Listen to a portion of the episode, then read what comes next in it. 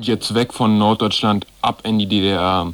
Der Thomas Mainz und ich waren neulich in der DDR nicht nur um die herrlichen Karo-Zigaretten zu kaufen, sondern auch um dort DDR-Punks zu treffen, die solche Musik machen.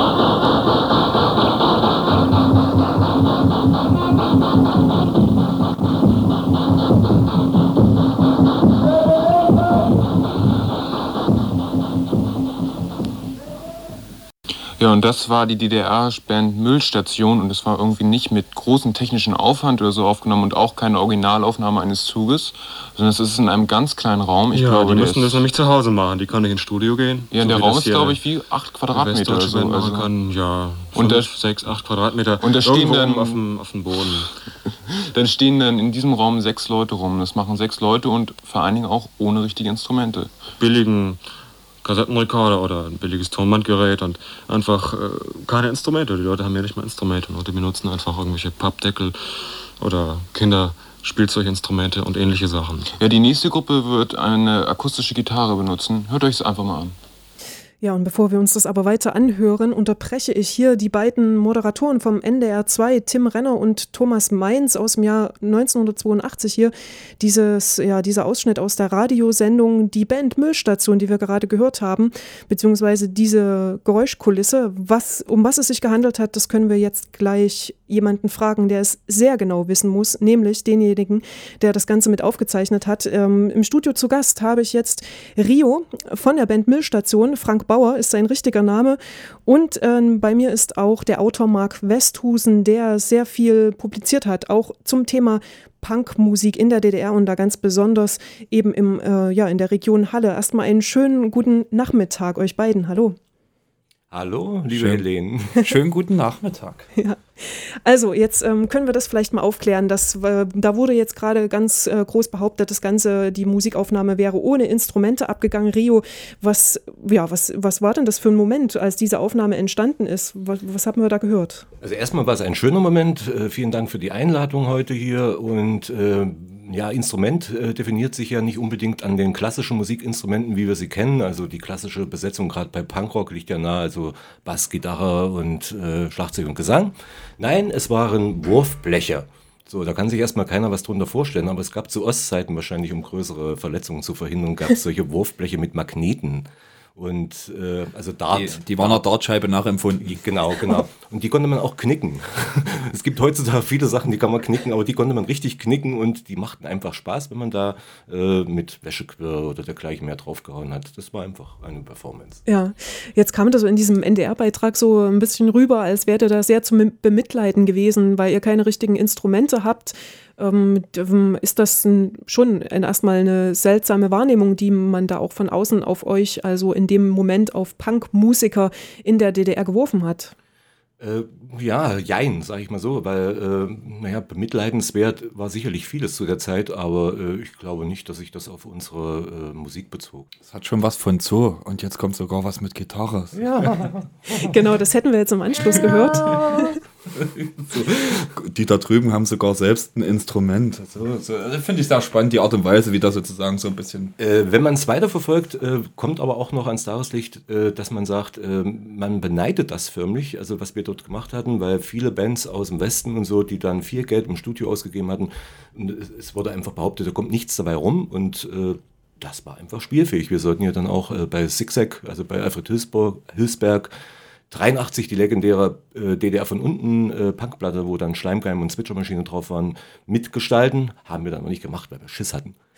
Okay, das ähm, ist vielleicht so ein Punkt, wo wir vielleicht einsteigen können hier in äh, diese ganze, ja, in diese Enge auch, die erstmal äh, ja, ein System wie die DDR auch äh, seinen Künstlern auferlegt hat und äh, die Untergrundmusik Szene, sage ich mal, was wir jetzt in dem Moment an der Punkmusik auch irgendwo exemplarisch versuchen, erstmal zumindest ähm, herauszugreifen, ist, äh, wie wir das schon, wie du es jetzt auch angedeutet hast, etwas, das ganz viel Freiraum irgendwo auch gelassen hat, weil wir natürlich, weil ihr natürlich auch äh, da groß, größtenteils auch gemacht habt, was ihr wolltet, weil das Publikum ja ein komplett ein anderes war. Wie könntest du uns denn oder ihr vielleicht auch Marc als Autor, jemand, der so viel darüber gearbeitet hat, überhaupt diese Punk-Szene in der DDR irgendwie greifbar machen?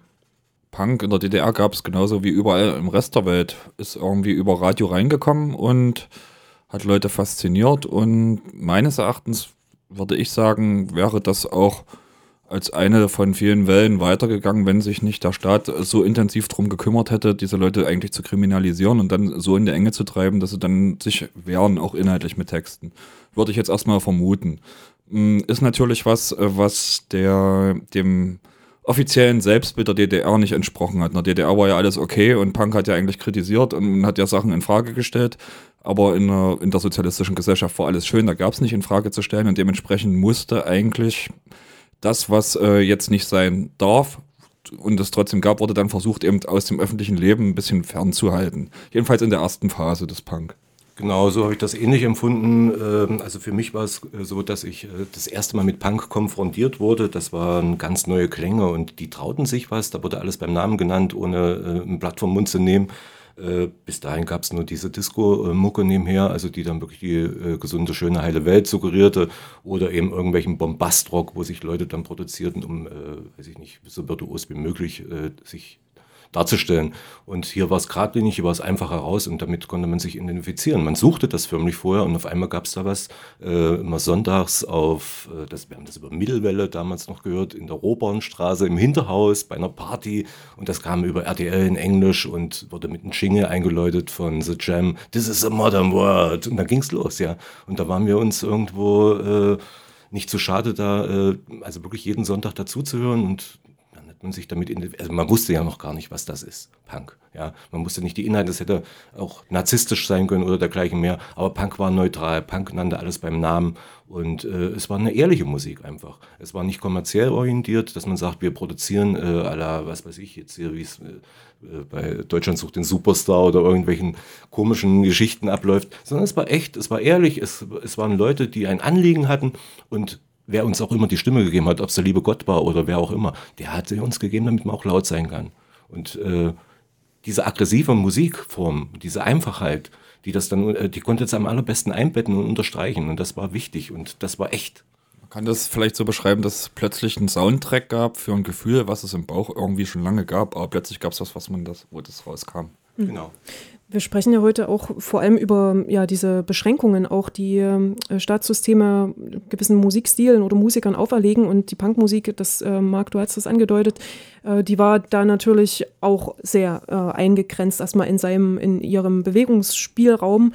Das hatte auf der einen Seite seinen Reiz, also dieses Heimliche sicherlich auch ähm, so eine Komponente, die ja da mitgeschwungen ist und das auch inspiriert hat, aber auf der anderen Seite natürlich eine extrem schwierige Situation, zumal es ja ähm, ganz schnell auch gefährlich werden konnte. Ähm, wo, in welchen Freiräumen oder überhaupt wo konntet ihr denn eure Musik spielen? Ja, das basierte anfänglich hauptsächlich in privaten Hinterhäusern, in Wohnungen, wo man ähm, äh, kurzfristig sich getroffen hat und manchmal sogar per Telegramm die Leute einlud, die man kannte. Und später dann äh, bot die Kirche halt diesen Raum dafür. Hm.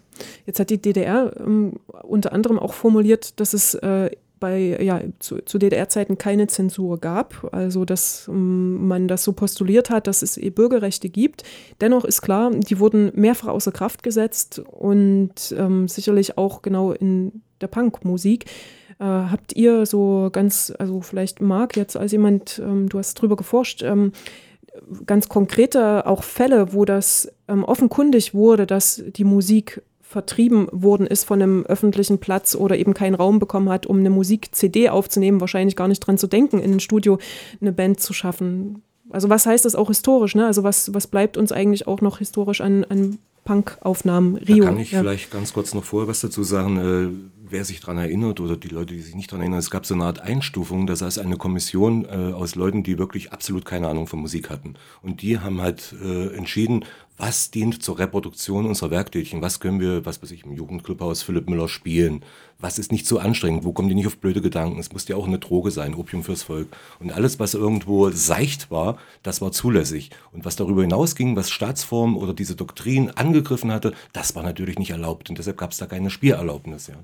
Genau, die mussten sozusagen vor alten Herren in grauen Anzügen äh, vorspielen und die haben dann gesagt, ist tragbar oder ist nicht tragbar. Dann gab es die Pappe und dann durftest du auftreten und, und oder nicht. Äh, und äh, ich weiß nicht, ganz am Anfang gab es zum Beispiel Gruppe Keks, die hatten, die durften eine ganze Zeit auftreten. Dann hat aber die bei ZDF die Sendung Kennzeichen D einen Bericht gebracht, wo äh, die Gruppe Keks aufgetreten ist, wo fünf Leute vor der Bühne rumgesprungen sind und danach gab es die Gruppe Keks nicht mehr. Wurde dann verboten. Das ist so ein Beispiel.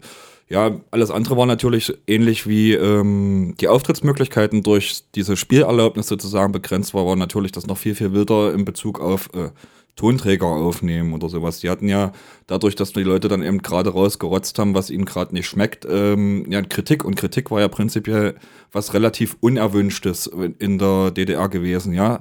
Weil man hat ja immer versucht, äh, obwohl man es selbst wahrscheinlich auch nicht geglaubt hat, muss, muss man ja eigentlich sagen, zu, so zu tun, als würde alles prima sein. Man hat schon 1966, als es da ähm, im, im Umfeld der Beatmusik und so Unruhen gab, da hat ja die Staatssicherheit das erstmal festgestellt im großen Pamphlet, ähm, dass hier ähm, westliche Geheimdienste zusammenspielen mit Starclubs und Musiklabels und was weiß ich nicht, versuchen, die DDR-Jugend zu zersetzen, weil solche Phänomene können natürlich nicht in einer super Gesellschaft, wie die DDR sich selbst wahrgenommen hätte gern, äh, kann es ja nicht so eine Ausbrüche geben, hat ja keiner ein Bedürfnis, fetzt ja alles. Und dementsprechend wurde das dem der Zersetzung des Gegners so in diesem militaristischen Sprech sozusagen äh, zugeschrieben.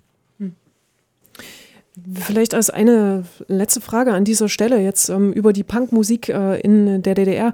Was hätte es denn an Entwicklung, also was hätte es vielleicht auch eurer, eurer nach, Ansicht nach ausgemacht oder hat es ausgemacht, dass diese Musik auch so ähm, ja, in einem sehr engen Raum äh, sich entwickelt hat? Also das hat ja einfach auch eine Wirkung auf das, was es am Ende geworden ist. Ja, also wie gesagt, also Punk war nicht kommerziell und dadurch ehrlich und äh ich, ich fand es einfach nur mutig, wie das Ganze äh, über die Bühne gebracht wurde, weil es gehörte einfach Mut dazu, weil man riskierte seine Schulausbildung, man riskierte Berufsausbildung, weil man dagegen war. Und äh, insofern war es natürlich auch irgendwo, äh, wie soll ich sagen, es war bewegend, ja, also emotional bewegend. Ein konsequenterer Schritt. Heutzutage kannst du mal zwei Jahre ausflippen und dann geht es wieder normal weiter. Dieser Schritt damals hatte bedeutet, dass es schon äh, zu, lang, zu, langfristigen Konsequenzen führen kann. Das muss man einfach genau. sagen. Und wenn man jetzt aber trotzdem auch die Zeit betrachtet, muss man sehen, dass es auch ab spätestens Mitte der 80er Jahre äh, einen Wechsel gab in dieser Politik. Weil ähm, klar, die politischen und die knallharten Punkbands, die durften nach wie vor nicht auftreten. Es gab 84 das Exempel, was man an den äh, doch sehr ultrapolitischen äh, Musikern von Namenlos äh, statuiert hat, die 1984 eben oft bei Live-Auftritten des MFS mit der, mit der SS verglichen hat und so weiter und so fort.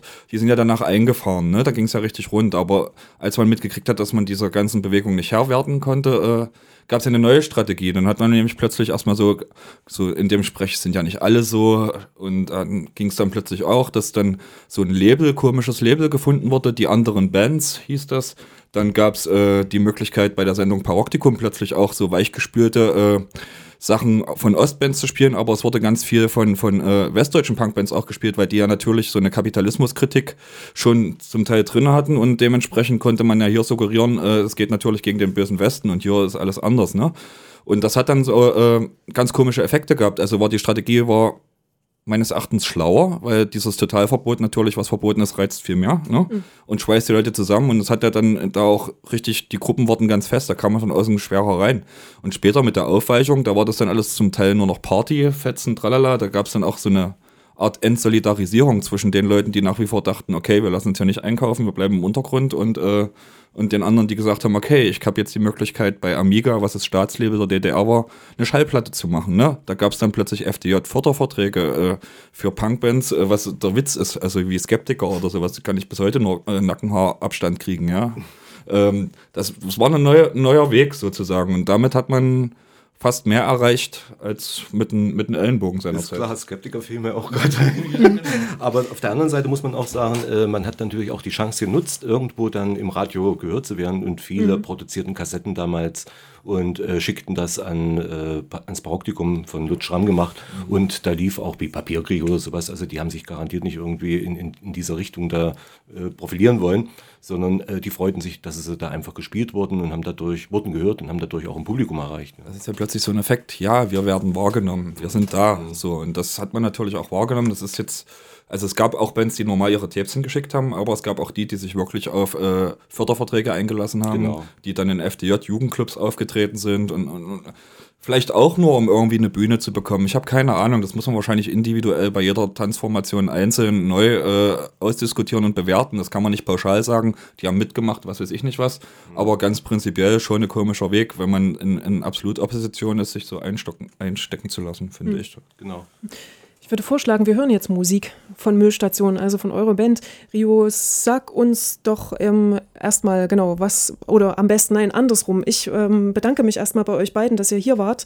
Ähm, werde nachher nochmal sagen, wo man ähm, mehr Dinge auch nachlesen kann über Punkmusik in der DDR. Also es, ähm, Marc Westhusen hat äh, zwei Bücher ähm, geschrieben darüber. Und ähm, Müllstation hat ja nun auch die ein oder andere Platte mittlerweile auch in petto.